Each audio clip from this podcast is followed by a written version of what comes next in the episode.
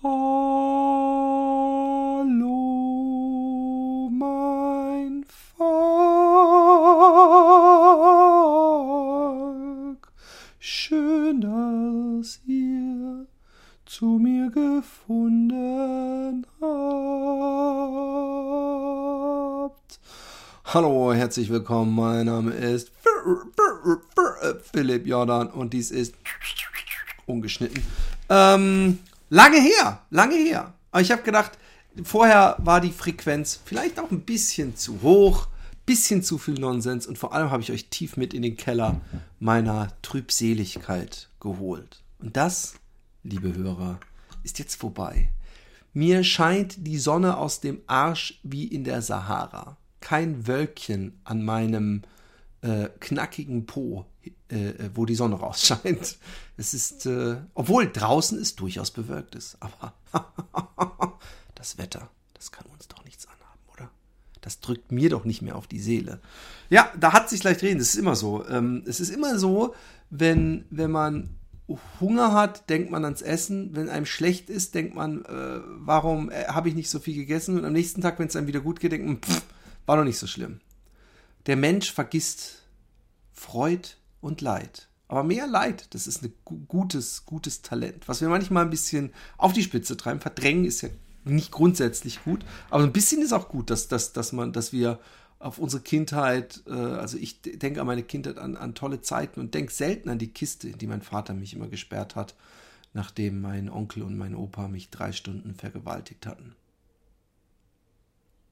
Oh Gott, jetzt kommt es auf hoch. Nein. Spaß, Spaß, Spaß! Ich habe nie in einer Kiste gelebt. Und wenn, dann war es freiwillig. ähm, heute gibt's viel zu bereden. Einmal habe ich folgende Mail bekommen. Und zwar von dem Stefan Emilio Hepf. Der schrieb, der hat ja zweimal geschrieben. Ähm, ähm, ähm, ah, das war der mit den Serien, die die Filme waren. Und hi, danke für deine Berichtigung. Weiß ich, was eine Serie von einem Film unterscheidet. Ja, das ist wichtig. Wenn man zweimal im selben Kontext ein Wort falsch gebraucht, dann beschleicht mich zumindest der Verdacht, ey, vielleicht weiß er wirklich nicht, was eine Serie ist. Alles, was in Netflix, auf Netflix kommt, ist eine Serie. Da darf man dich ja mal drauf ansprechen. Ja? Äh, aus aktuellem Anlass hätte ich zwei Anliegen. Guck mal, äh, beinahe Überraschung sei. Zum einen finde ich das Thema Fasten sehr interessant. Kannst du da vielleicht bei deinem Podcast ungeschnitten mal einen kompletten Überblick geben, wie man sowas angeht, was man noch besser bezie essen bzw. trinken kann. Zum anderen hast du bei Happy Day angesprochen, dass du indisch kochen möchtest. Diese Küche ist genau meine Leidenschaft. Von Reis als Beilage bin ich fast komplett weg. Viel besser passen frisch gebackene Brote dazu, welche ganz fix und absolut einfach. Ich, ich, ich, ich, ich will nicht indisch kochen. Ich, ich habe während des Fastens gesagt, ich freue mich darauf, wieder indisch zu kochen.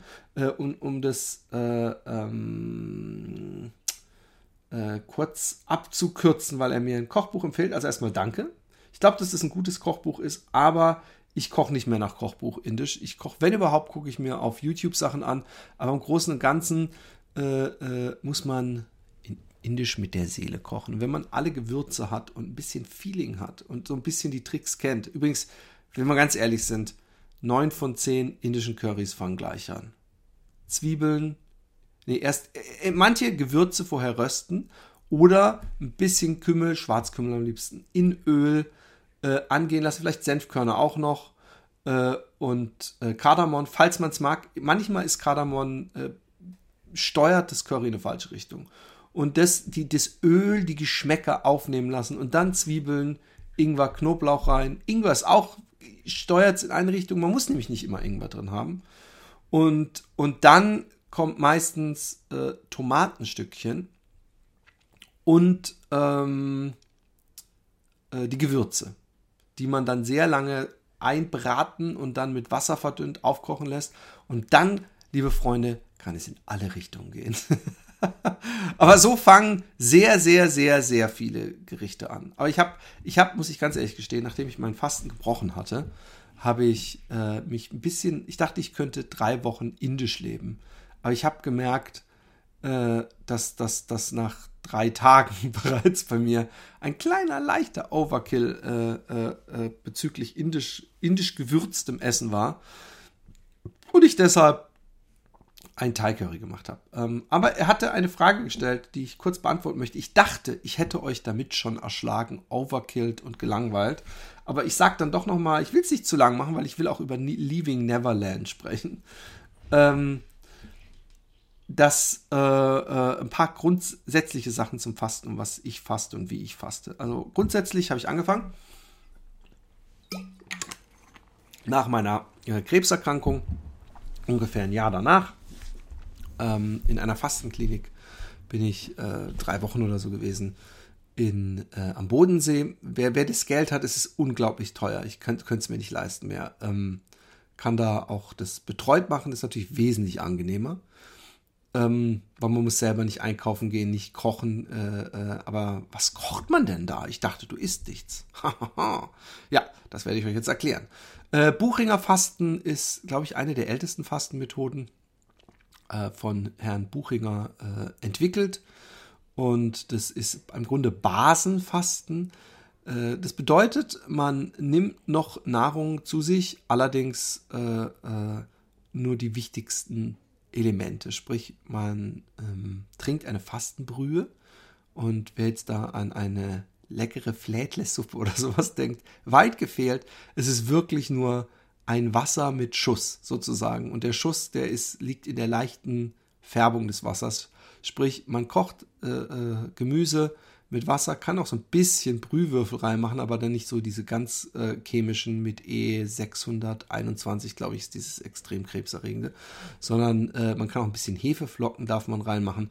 Aber im Großen und Ganzen schmeckt es sehr äh, bescheiden, wenn man, wenn man sich auf eine Suppe freut. Des Weiteren ähm, darf man noch ein Glas frisch gepressten Saft äh, äh, konsumieren. Ich habe damals in der Fastenklinik noch ein Glas Karottensaft bekommen mit einem Tropfen Leinsamenöl drin und ein ähm, äh, Glas Buttermilch und so einen, ich weiß nicht, was es war. Es war, glaube ich, ein Löffel Quark mit so einem komischen orangenen Holunder irgendwas Zeugs. Ich weiß nicht, was es war. Ich weiß auch nicht, warum ich das bekommen habe. Wahrscheinlich, weil ich viel Sport getrieben habe in der Zeit. Ähm, und ich habe ein paar Sachen beibehalten, wenn ich faste. Also bevor ihr fastet, erstmal möchte ich euch dringend dazu raten, das Buch Wie Neugeboren durch Fasten ist, glaube ich, in diesem GU-Verlag erschienen. Und da springt ein Männchen aus einer Hose. So viele Bücher, die so heißen und das auf dem Titel haben, wird es nicht geben. Und ähm, was ihr macht, wie ihr das Fasten anfangt, ist, dass ihr einen Ent Entlastungstag habt. Der ist sehr anstrengend, weil ihr dürft morgen so ein kleines Bircher Müsli mit geriebenem Apfel und drei, vier Nüssen essen. Als Mittagessen äh, äh, eine Gurke, eine Karotte, fünf Cherrytomaten und fünf äh, nicht geröstete oder gesalzene Haselnüsse, also die, die noch so eine braune Haut drum haben. Äh, und als Abendessen dürft ihr zwei Scheiben Knäckebrot und ich glaube ein äh, äh, Joghurt, Naturjoghurt mit Leinsamen essen und vielleicht noch einen Apfel oder sowas und eine Gurke, ein Stück Gurke und Tomate und sowas. Ich, ich sehe das nicht mehr ganz so streng. Am nächsten Tag müsst ihr Glaubersalz zu euch nehmen. Und zwar das Glaubersalz, was man zum ähm, Entwässern benutzt. Also es gibt scheinbar auch eins zum Waschen, was ich ja beinahe hier im Podcast konsumiert hätte. Ähm, ich habe übrigens eine Folge nicht hochgeladen, weil die so schlecht war im Nachhinein, habe ich gedacht, lassen wir's. Ähm, naja, auf jeden Fall ähm, ähm, trinkt ihr dann so viel Gramm Glaubersalz in Wasser aufgelöst, äh, äh, die Hälfte eures Kilogramm Körpergewichts. Sprich, wenn ihr 60 Kilogramm wiegt, dürftet ihr 30 Gramm Glaubersalz. Man soll aber nicht mehr als 40 Gramm, also wenn ihr 100 Kilogramm wiegt, nicht 50 Gramm.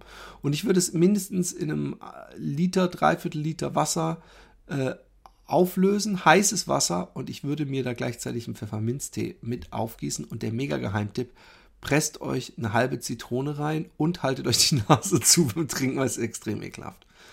Äh, dann geht die große Scheißerei los. Ich kann euch aber sagen, dass der Entlastungstag wesentlich anstrengender ist als der erste Fastentag. Der erste Fastentag, vielleicht wenn man es nicht gewohnt ist, dass man sich dann noch irgendwie verrückt macht und denkt, oh Gott, ich bin schwach und so, aber eigentlich geht es da schon. Man, man ist da mehr damit beschäftigt, sich die Seele aus dem Leib zu kacken, wenn wir mal ganz ehrlich sind.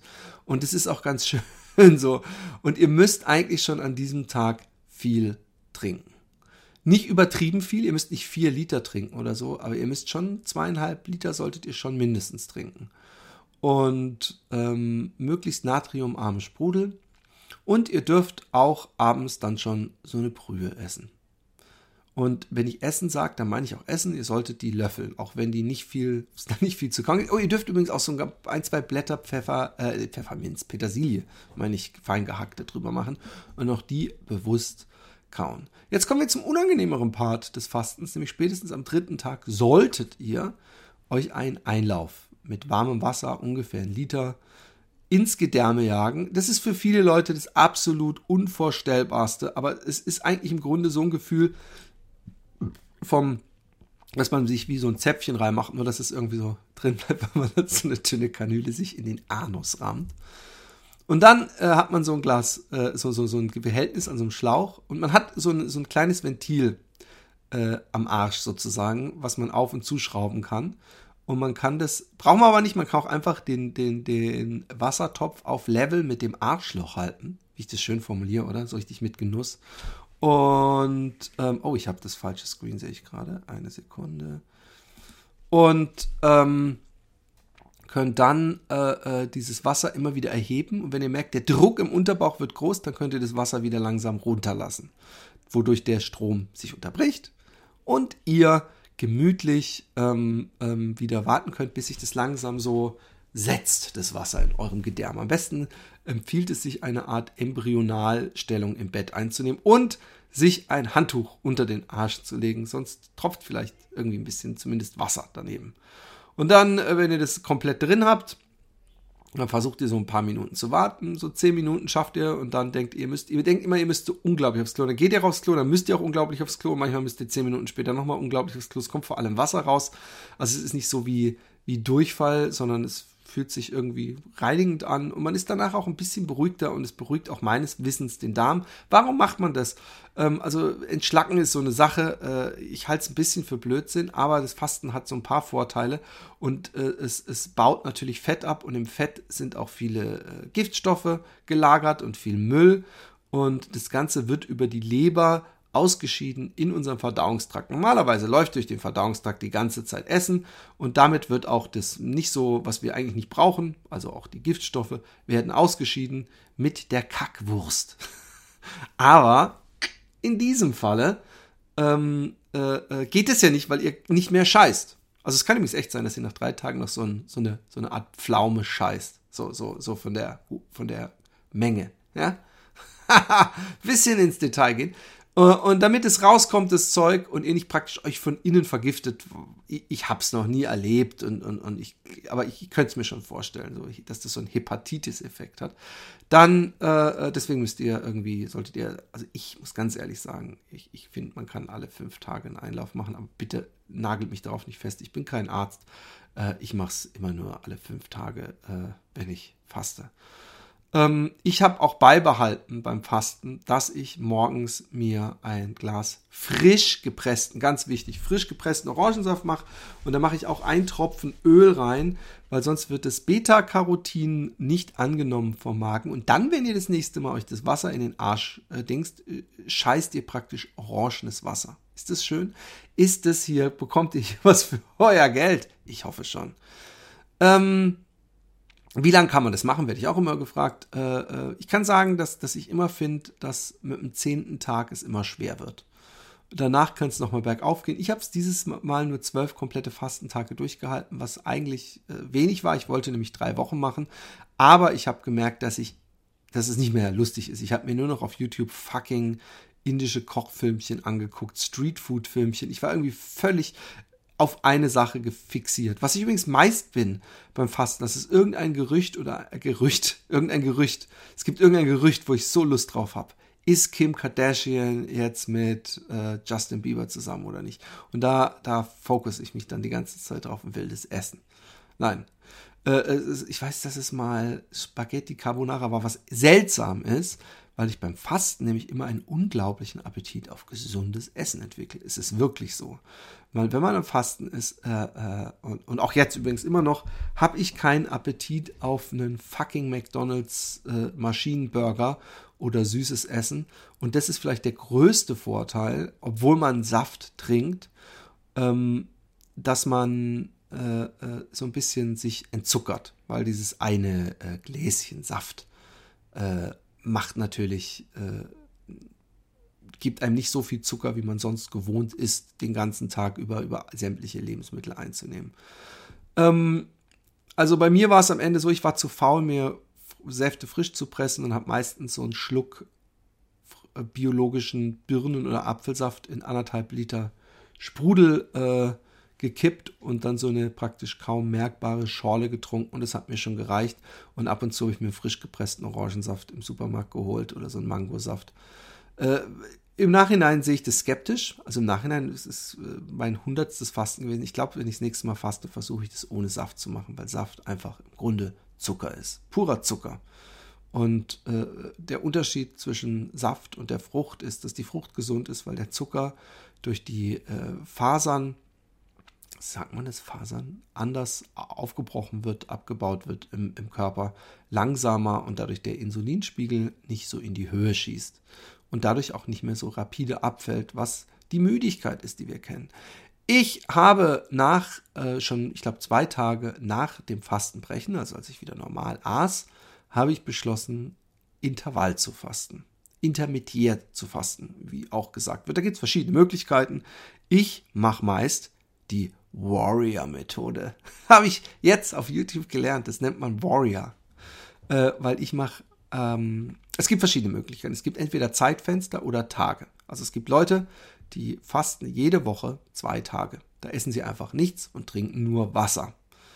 Ähm, mir könnte man sagen, völlig bescheuert, es ist ja Null-Diät, äh, äh, es kann nicht gesund sein. Ähm, interessanterweise ist die Wissenschaft in den letzten Jahren, und die Wissenschaft meine ich nicht irgendwie ein paar esoterische Vollhoschecks, die, die sich da was zusammenreimen, sondern es ist erwiesen, dass es äh, bei Diabetes, aber auch bei ähm, Krebs eine heilende Wirkung hat. Nun muss man sehr vorsichtig sein, wenn man das Wort heilen und Krebs in einem Satz verwendet.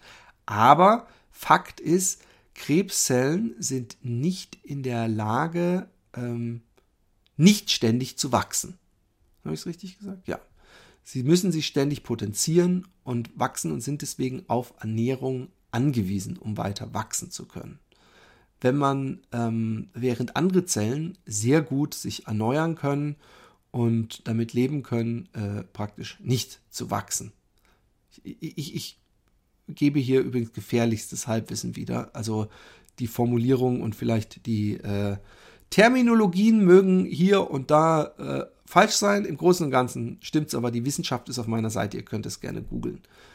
Ähm, deswegen, wenn man einen Zeitraum hat von zwölf Stunden oder mehr, in denen man den Körper absolut nicht mit Kalorien oder Nahrung versorgt, sorgt das für die Krebszellen, bei den Krebszellen dazu, dafür, dazu, da sorgt es dafür, ich verliere langsam meine Sprache, Kinder. Ja, das sorgt dafür, dass die äh, äh, sich, sich umbringen.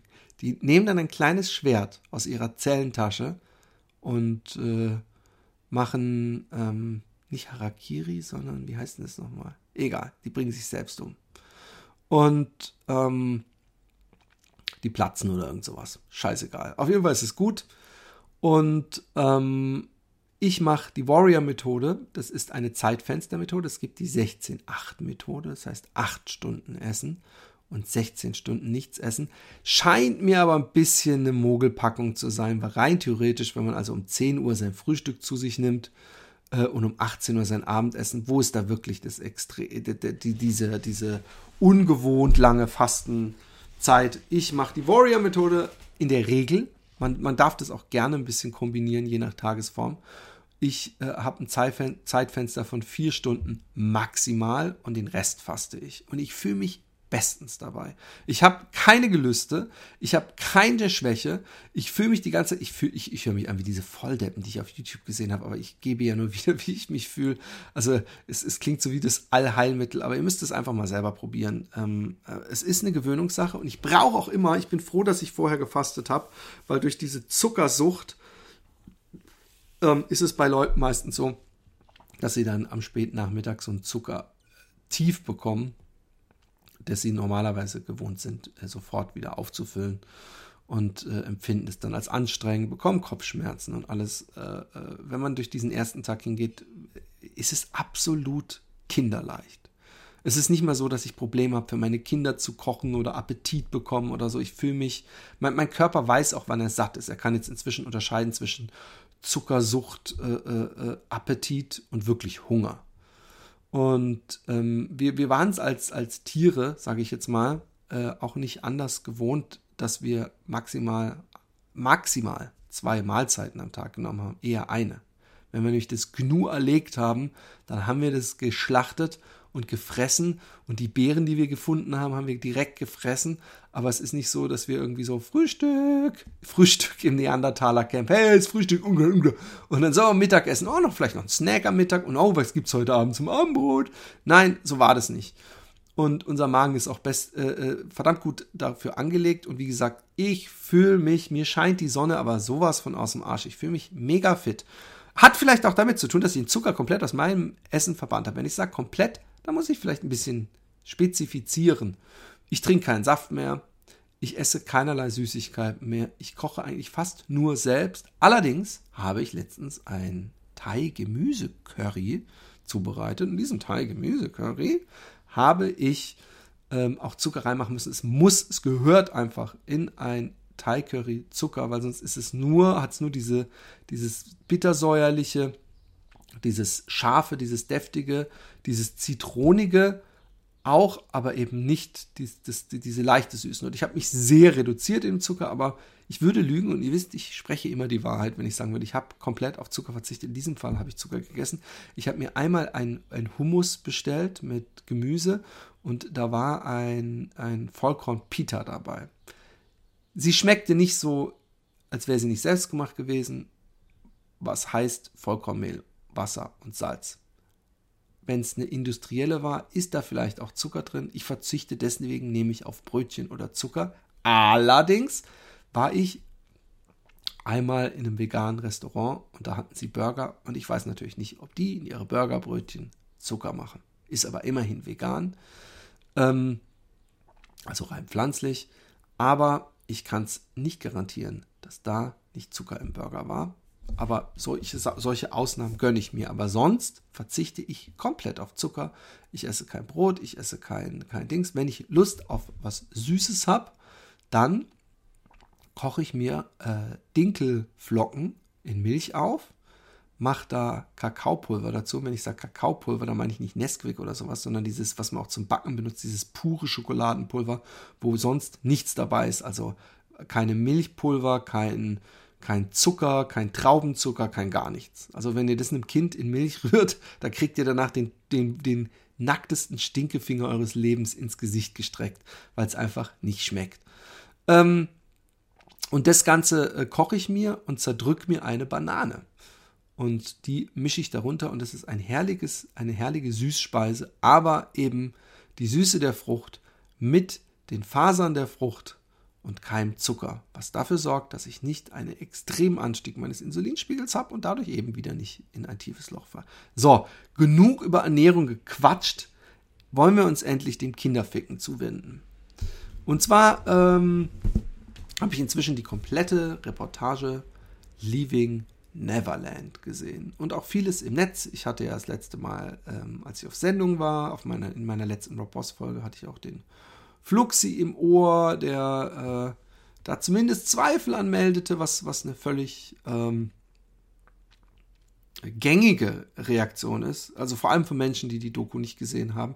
Aber generell neigen äh, die, die, die Menschen dazu, erstmal da irgendwie Victim Blaming zu machen. Das beziehe ich jetzt übrigens nicht mehr auf Fluxi, sondern das ist es einfach. Es wird immer gesagt, oh, jetzt kommen die, also er hat zum Beispiel auch gesagt, nach sieben Jahren, nachdem er tot ist, kommen die und jetzt, und da geht es doch nur um Geld. Dann äh, äh, möchte ich mal ein paar äh, Sachen, meine Meinung. Meine Meinung. Achtung, ab jetzt kommt meine Meinung. Jeder hat ein Recht auf seine Meinung. Ich bin niemandem böse, der eine andere Meinung hat, aber niemand sollte böse sein, wenn, wenn er sich meine Meinung anhört. Erstes Argument, also man sollte sich angucken, diesen Film, weil äh, äh es ist, er ist sehr erschütternd. Äh, er hat mich und meine Frau echt äh, weit über das Gucken der immerhin vier Stunden beschäftigt. Schönerweise war in Holland, äh, als es ausgestrahlt wurde, äh, eine, eine Talkrunde, die anfangs äh, ab der Hälfte kurz eine Viertelstunde und nach dem äh, Ausstrahlung des Films äh, über den Film geredet hat. Da waren zwei Musikexperten, eine Moderatorin und eine Psychologin vom UMC Utrecht, das ist ein Krankenhaus, die äh, Missbrauchsopfer und ich glaube auch Missbrauchende oder wie auch immer behandelt und weit, also Tausende, Tausende Missbrauchsopfer schon behandelt hat. Wichtig, dass man das weiß. Ähm, Leaving Neverland erzählt eigentlich die Geschichten von zwei vermeintlichen Opfern Michael Jacksons, die über viele, viele Jahre mit ihm als Kind befreundet waren und erzählen, wie er sie äh, sexuell missbrauchte, wie er äh, ihre Familien äh, umspielte und bespielte und wie er äh, sie auch ausnutzte im Nachhinein, wenn er sie brauchte für Zeugengeständnisse und ähnliches und wie er eigentlich die Familien komplett auch, auch äh, ja, äh, ruiniert hat teilweise, also als, als Familiengerüst. Familien entzweit hat, regelrecht. Ähm, das erste, was ich sagen möchte, ist, äh, man sollte sich das angucken, weil ähm, man schon. Man kann natürlich immer sagen, niemand weiß, was passiert ist. Und das ist auch ein völlig legitimer Punkt. Und es mag auch Widersprüche geben in dieser Doku, dass Leute sagen, man sagt, hä, aber das passt doch nicht zusammen. Ähm, was übrigens laut der Psychologin völlig äh, plausibel ist, dass Leute äh, äh, Zeitzusammenhänge äh, durcheinander bringen, sowas. Aber dazu komme ich später. Ähm, diese beiden Jungen erzählen, wie sie ihn kennengelernt haben. Der eine war, glaube ich, sieben und der andere neun. Und äh, erstmal sollte man dazu sagen, dass viele ihrer Aussagen mit Fotos belegt sind, da ich. Nein, ihr seht keine Fotos wie Jacko hinter einem auf allen vier nackt auf dem Bett äh, sitzenden Kind äh, ornaniert. Ich meine aber, dass zum Beispiel, was ich schon Alarmglocke hoch 100 nenne, ja, ist, wenn jemand ähm, bei meinem Kind im Bett schlafen will. Wenn jemand wie Michael Jackson ja, äh, hingeht und ähm, bei jemandem übernachten will, bei einer Familie, weil er mit dem Sohn befreundet ist. Ich meine, jeder Musiker und Star kennt es, dass irgendwelche Kiddies kommen und sagen, hey, ich will ähm, ähm, den treffen und dass der Musiker das irgendwie süß findet und vielleicht ein Foto mit ihm macht oder vielleicht oft mal eher dann bei, bei, bei kranken Kindern mal so, so ich, ich, du darfst mal mit ans Set oder ich mach, du darfst mal einen Drehtag miterleben, dass der äh, äh, der, derjenige, der Star, allerdings nach Australien in ein Familienhaus eine Woche auf der Couch, beziehungsweise, nee, eben beim, im, im Zimmer des Kindes pennt und, den, und, und wenn er nicht da ist, teilweise sechs Stunden am Stück mit dem telefoniert, da gehen die Alarmglocken an. Und bevor jetzt Victim Blaming äh, gegenüber der Eltern gemacht wird, möchte ich daran erinnern, wie schnell äh, und wie manipulativ auch äh, äh, solche Triebtäter sind, äh, möchte ich an diese Doku erinnern, wo, wo, wo der Vater dem Typen einen runtergeholt hat, die Mutter mit ihm rumgemacht hat und er äh, die Tochter praktisch genommen hat. Also nun ist, ist Michael Jackson nun wirklich nicht der uncharismatischste Mensch gewesen und er ist auch ein, eine solche, es gab vielleicht nie so einen Superstar auf diesem Planeten, ja, einen so beliebten und so bekannten Menschen. Äh, ich möchte übrigens vorausschicken, dass ich äh, durchaus in der Lage bin, in Michael Jackson nicht nur einen bösen Triebtäter zu sehen, sondern sehr wohl auch ein Opfer, äh, was ja ganz oft Hand in Hand geht. Äh, Michael Jackson äh, hat keine Kindheit gehabt. Er wurde von seinem Vater übelst misshandelt, körperlich geschlagen, gezüchtigt. Er war ein, eine Geldmaschine und, und wurde seiner Kindheit beraubt. Ähm, nichtsdestotrotz gilt das den meisten äh, Michael Jackson-Verteidigern äh, als Argument, äh, dass der ja nur mit anderen Kindern spielen wolle und dass der ja eigentlich nur seine Kindheit, dass er einfach Kind geblieben wäre. Dem möchte ich entgegenhalten, dass äh, Kinder kein, keine geheimen Zimmer sich bauen lassen, bei, dass bei Kindern keine Hard- und Torture-Porn und was weiß ich was äh, Material gefunden wurde, wie es bei Michael Jackson nachweislich gefunden wurde. Und äh, äh, dass Kinder es dann auch nicht so wichtig finden, unbedingt genau im selben Bett zu schlafen. Und ähm, naja, diese beiden Jungen erzählen wirklich für mich mehr als glaubhaft ihre Geschichte. Äh, für mich ist es absolut ähm, kein Widerspruch, dass sie ihn lange verteidigt haben.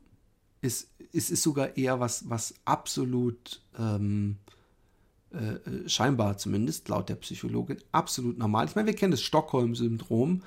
Ähm, es ist so, dass, äh, und das ist sehr verrückt und, und, und nicht einfach, selbst für mich nicht einfach zu fassen. Diese Psychologin hat gesagt, also nicht in dem Film, sondern hier in Holland in dieser Talkshow, äh, ganz äh, zu 90 Prozent werden Kinder von den Peinigern ähm, mit Drohungen äh, versehen. Meistens wird gesagt, wenn du das sagst, dann kommen wir ins Gefängnis oder dann äh, äh, darfst du nicht mehr bei deinen Eltern wohnen. Irgendwelche Sachen, die dem Kind extrem Angst machen, womit es dann nicht an die Öffentlichkeit tritt.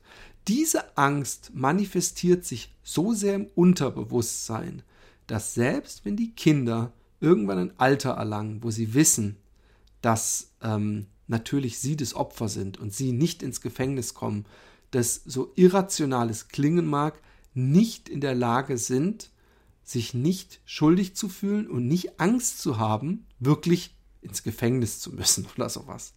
Also es ist ein sehr komplexes Ding, ja, ähm, äh, äh, dieser, dieser Kindesmissbrauch. Was, was ich noch sehr äh, äh überraschend und verwunderlich fand, und wenn überhaupt spricht es eher für die Jungs, ist, dass sie diese ganze Misshandlung damals nicht als Misshandlung erfahren haben.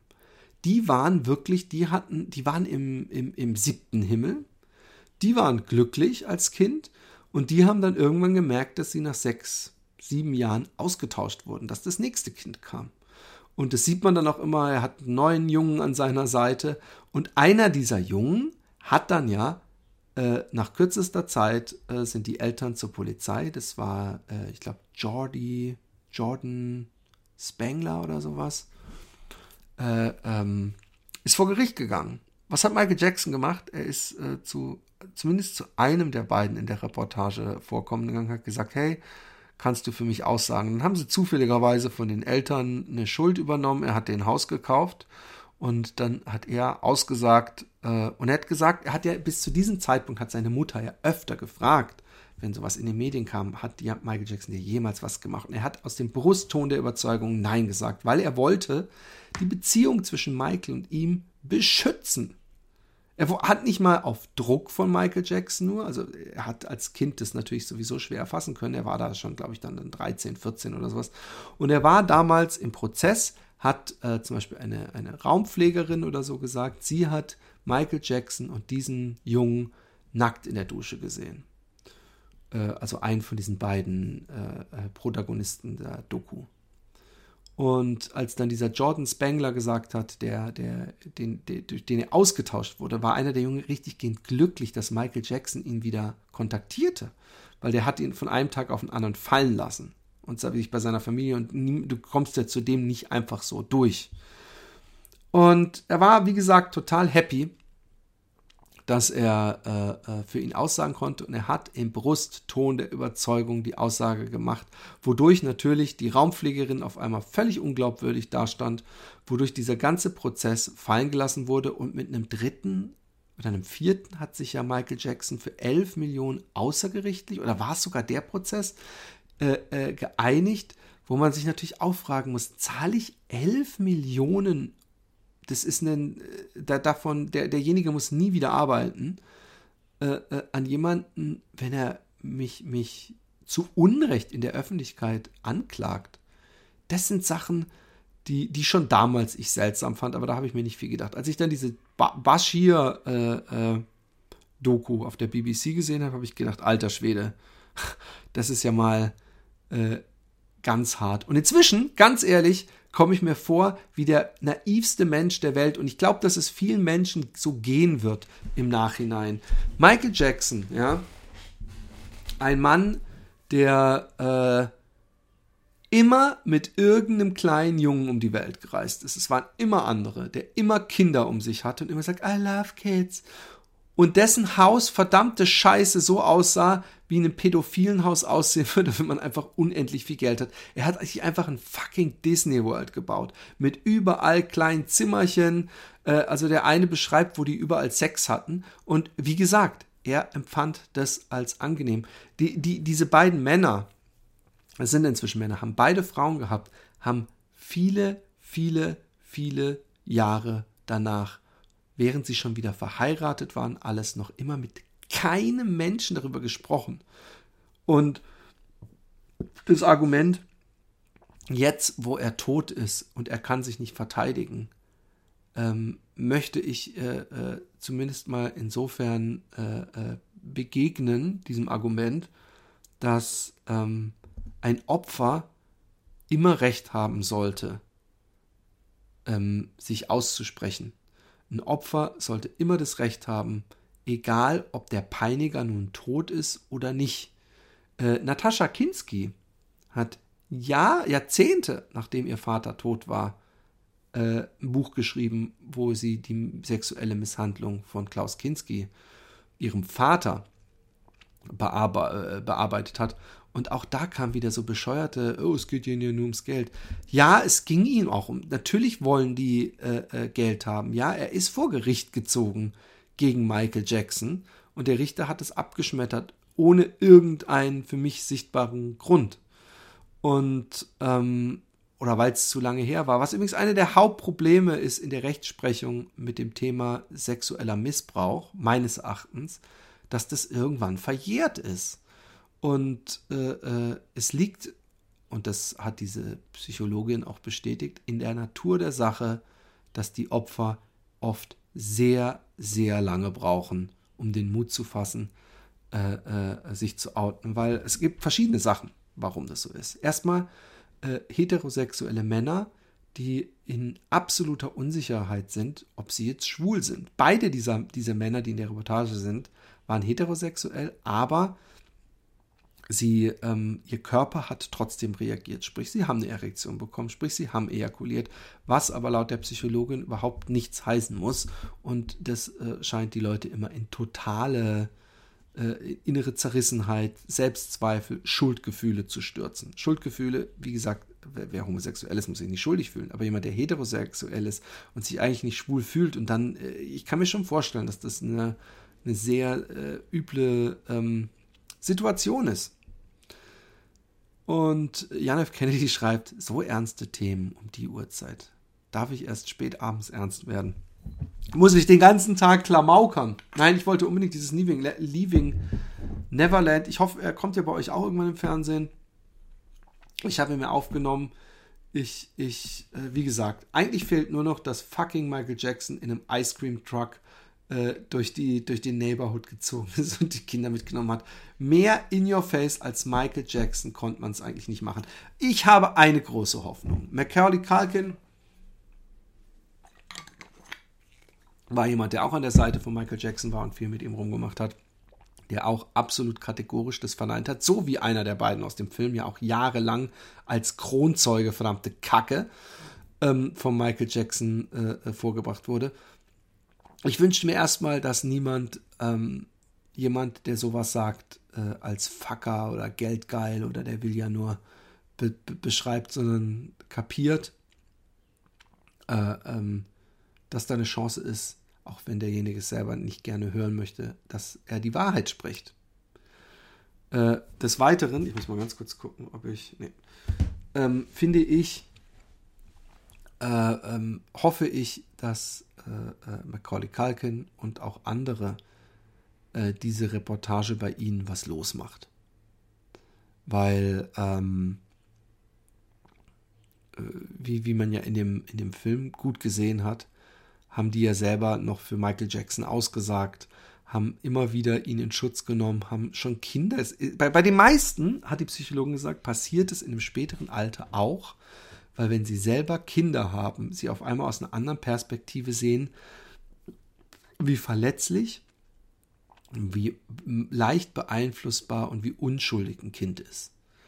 Und da fängt dann bei ihnen auf einmal an, wenn sie diesen Spiegel des eigenen Kindes vorgehalten bekommen, dass sie sehen, hey, fuck man, ich habe überhaupt keine Schuld, auch wenn ich da mitgemacht habe, auch wenn ich äh, ihn, ihn, vermisst habe. Das ist ein, ich, ich meine, ich weiß ja noch, äh, äh, wie das als Kind ist. Da hat man Idole, die man so vergöttert, das ist von Liebe nicht weit entfernt. Ich habe auch Typen teilweise so cool gefunden, weil ich war da noch überhaupt nicht. Ich war da noch völlig asexuell ich hatte da noch nicht, ich wusste da, ich meine, ich wusste wahrscheinlich schon, dass ich heterosexuell war und ich hatte da noch nichts sexuell, aber dass ich Leute wirklich sau cool fand. Es gab so einen Typen, der hatte so ein Motorrad, da durfte ich ab und zu mitfahren. Der war der, der Sohn unserer Putzfrau und der hat mich ein, zweimal, hat er mich so zwei Minuten so um Block so ein paar Runden gedreht und der war für mich der absolute Mega-Held. Es gab so einen Skater, ähm, als ich, äh, vielleicht war ich da 10, 11, den fand ich so sau cool, mit dem hätte ich, wäre ich überall hingegangen. Man ist einfach leicht beeinflussbar als Kind. Und wenn dann fucking Michael Jackson, jemand, der, der, den man nur aus dem Fernsehen kommt, und einer von den beiden war ja praktisch so ein Imitator, der bei so einer Fernsehshow dann gewonnen hatte, und dann durfte er ihn treffen. Die Eltern ähm, machen sich riesige Vorwürfe von diesen Jungs, also diese ganze Familie hing ja mit dran. Der hat die ja immer mitgeholt und hat die dann immer weiter von, von Michael Jackson äh, und den Jungs einquartiert. Die Jungs durften immer bei Michael Jackson pennen und dann irgendwann, hey, wir sind nicht mehr, mehr auf derselben Etage in dem Hotel und die Leute von Michael Jackson haben gesagt, ja, es war leider kein anderes äh, äh, Zimmer mehr frei und äh, bla bla bla. Also das ist schon ganz übel und ich frage mich, ähm, wie man als äh, Michael äh, Jackson, Verwandter, Fan, Anwalt, die Eier hat, um zu sagen, dass es also ich meine, man sieht ja in dem Film selbst, dass sie damals schon gesagt haben, so von wegen, und wenn jemand irgendwie glaubt, äh, äh das machen zu können, wir werden ihn verklagen bis ins letzte Loch und was weiß ich. Ich finde, das wirkt nicht glaubwürdig. Ich finde, das hat so viel Drohung und Einschüchterung in sich und so wenig äh, äh, Kontenance, Selbstkontrolle, äh, äh, äh, äh, Selbstbewusstsein in seine Unschuld, Selbstvertrauen auch. Es ist einfach, es wirkt, es wirkt sehr Trump-esque, wenn ich das mal so sagen darf. Ähm, des Weiteren äh, äh, ist mir aufgefallen, was ich eigentlich auch absolut nicht mehr verständlich finde. Ich möchte gleich noch was dazu sagen. Ähm, Einschätzung, darf man noch Michael Jackson Musik hören? Woody Allen Filme gucken etc., Roman Polanski Filme gucken, wenn man weiß äh, oder für sich glaubt, dass diejenigen äh, äh, diese Sachen äh, äh, getan haben. Also erstmal Woody Allen. Es kursiert auf Facebook ähm, ein, eine Montage von zwei Fotos. Da sieht man einmal Woody Allen, wie er seine achtjährige Tochter auf dem Schoß hält und dann Woody Allen, wie er äh, äh, 20 Jahre später irgendwie mit dieser äh, Tochter, die er inzwischen geheiratet hat, äh, irgendwie, was weiß ich, wo ist. Und da denke ich mir auch, was ging da eigentlich ab? In our face. Ich meine, bei aller Liebe, das mag nicht seine leibliche Tochter sein. Das Einzige, was das besser macht, ist, dass wir wissen, dass die Kinder keine äh, äh äh, Chance auf Missbildung haben. Mia Farrow hat so oft und auch eine der Töchter von äh, Woody Allen gesagt, dass er sie sexuell missbraucht hat. Und ähm, er heiratet seine Adoptivtochter, die er mit dem achten Lebensjahr bekommen hat. Ich habe eine Tochter. Für mich ist die Vorstellung, mit meiner Tochter irgendwas zu haben, so weit weg wie mit meiner Mutter irgendwas zu haben. Das ist so absolut, uh, da kann ich, ich kann das nicht mal, ich kann darüber nicht mal nachdenken. Es ist so weit weg, dass ich, dass ich, dass das für mich so irrsinnig ist. Egal übrigens, was für eine tolle Person ich meine Tochter finde, es geht gar nicht. Und ich glaube, dass das in unseren, in uns so eingebracht ist. Und ich sage euch, ich bin mir 100 Milliarden prozentig sicher, wenn ich ein Kind adoptieren würde mit 8, meinetwegen auch mit 10, 11, 12. ich, ich, ich würde nie, mein Hirn wäre nie in der Lage, dieses Kind als Partnerin zu sehen. Und ähm, dass Woody Allen seine fucking Tochter geheiratet hatte, äh, äh, finde ich, geht auch gar nicht. Ich finde, das, das geht nicht. Und, und das zeigt äh, äh für mich schon deutlich, dass der, ja, ich finde, es, es, es sollte nicht möglich sein, seine Adoptivtochter zu heiraten. Ganz ehrlich. Auch wenn sie dann schon fucking 20 ist. Das zeigt doch, dass man irgendwie ein komisches Verhältnis dazu hat. Ich lese mal ein paar Kommentare vor. Äh, in Großbritannien hat der staatliche Sender BBC Radio 2 wegen der Doku Michael Jackson Songs verbannt, wie die Sunday Times berichtete. Und die Macher der Simpsons wollen eine Episode nicht mehr ausstrahlen, in der die Stimme von Jackson zu hören ist. Ja, ähm, das ist ein anderes Thema. Darf man die Musik noch spielen? Äh, darf man äh, die Lieder noch hören? Darf man sie denn toll finden, die Werke? Also erstmal, ich finde ähm, die Frage, äh, ob man die Musik noch spielen darf, als Sender müssen wir uns zum Glück ja nicht stellen, die müssen die Sender mit sich ausmachen. Es gab Leute, die schrieben, und jetzt werden dann gleich wieder Aktionismus, also in einem Forum, in dem ich für bin, und jetzt wird gleich wieder Zensur und er verbannt und so, und das ist Michael Jackson nicht würdig. Ähm, ist natürlich völliger Schwachsinn. Man kann sich die Lieder immer noch auf Spotify anhören. Sie werden nicht, sie werden nicht auf dem Marktplatz verbrannt. Übrigens, äh, Shinhead O'Connor wegen irgendeinem komischen äh, ähm, äh, Christenspruch äh, wurden ihre CDs plattgewalzt. Möchte ich mal hier nur so am Rande erwähnen. Ähm, ähm, ähm ich finde, ich sag mal, wie ich das für mich selber halte ähm, wenn ich rausfinde, dass mein Badezimmer von einem äh, Fliesenleger gemacht wurde, der Kinder vergewaltigt hat, kann ich mich trotzdem noch an meinen Fliesen erfreuen. Denken, hey, das ist richtig schön gemacht, das ist ein tolles Badezimmer.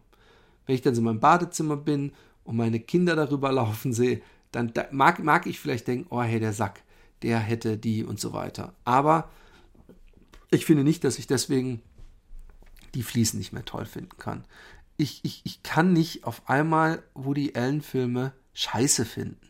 Ich kann mich dazu entschließen, äh, Woody Allen nicht mehr zu unterstützen, indem ich nicht mehr ins Kino gehe. Und ich kann mich natürlich entschließen, Michael Jackson nicht mehr zu unterstützen, indem ich keine Michael Jackson Lieder mehr höre. Naja, nun wird äh, Michael Jackson natürlich überhaupt nicht mehr unterstützt. Der liegt im Grab und rottet noch weiter vor sich hin, als er auch schon rott, rottend, rottend äh, ins Grab kam mit halb abgefaulter Nase.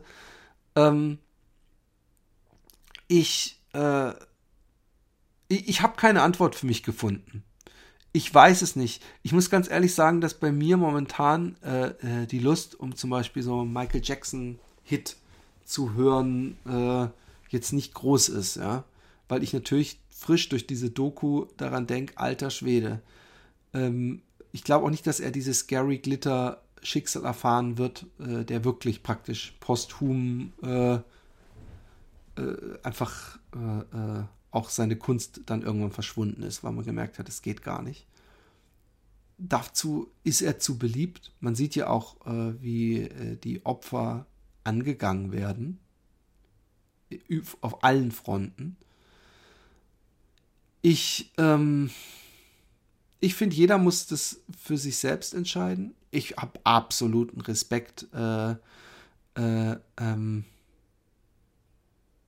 für Menschen, die sagen, auf meinem Radiosender spiele ich nicht mehr äh, Musik von, ihm, von so einem Kinderficker. Kann ich völlig nachvollziehen. Und nun kann man sagen, er ist erst äh, verurteilt, wenn ein Gericht ihn verurteilt. Also so einfach kann man sich natürlich auch nicht machen. Es gibt irgendwann so viele Indizien, äh, die man äh, äh nicht mehr äh, von der Hand weisen kann und einen ähm, einen Prozess zu führen gegen jemanden, der tot ist, ist schwer möglich. Nun kann, können natürlich die beiden Opfer, und ich würde es ihnen ehrlich gesagt auch wünschen, ähm, noch immer irgendwie versuchen, ein Rechtsding äh, gegen diesen Jackson Clan, äh, also dieses, irgendjemand besitzt ja diese Milliarden äh, die mit Michael Jacksons Musik gemacht werden. Und sie sind Opfer und das müssen wir uns einfach mal klar machen. Und es ist scheißegal, ob die dann, ob das für andere wirkt, als würden die jetzt ja nur Geld wollen. Äh, äh ich finde, so einfach kann man sich's nicht machen. Weil äh, wenn, wenn, wenn euer Nachbar äh, ähm, gegen euer Auto kratzt und ihr fotografiert es zufällig, dann geht ihr auch vor Gericht und sagt, er soll das bezahlen. Also ich finde nur dieses billige Argument, die wollen ja nur Geld, die machen das ja nur wegen des Geldes, äh, ist, ist ein bisschen äh, blauäugig in einer Zeit, in der äh, unser Rechtssystem nun mal auch auf Schadensersatz äh, basiert. Und, und, und dasselbe Recht haben auch, auch die Opfer Michael Jacksons. Schaut euch den Film an.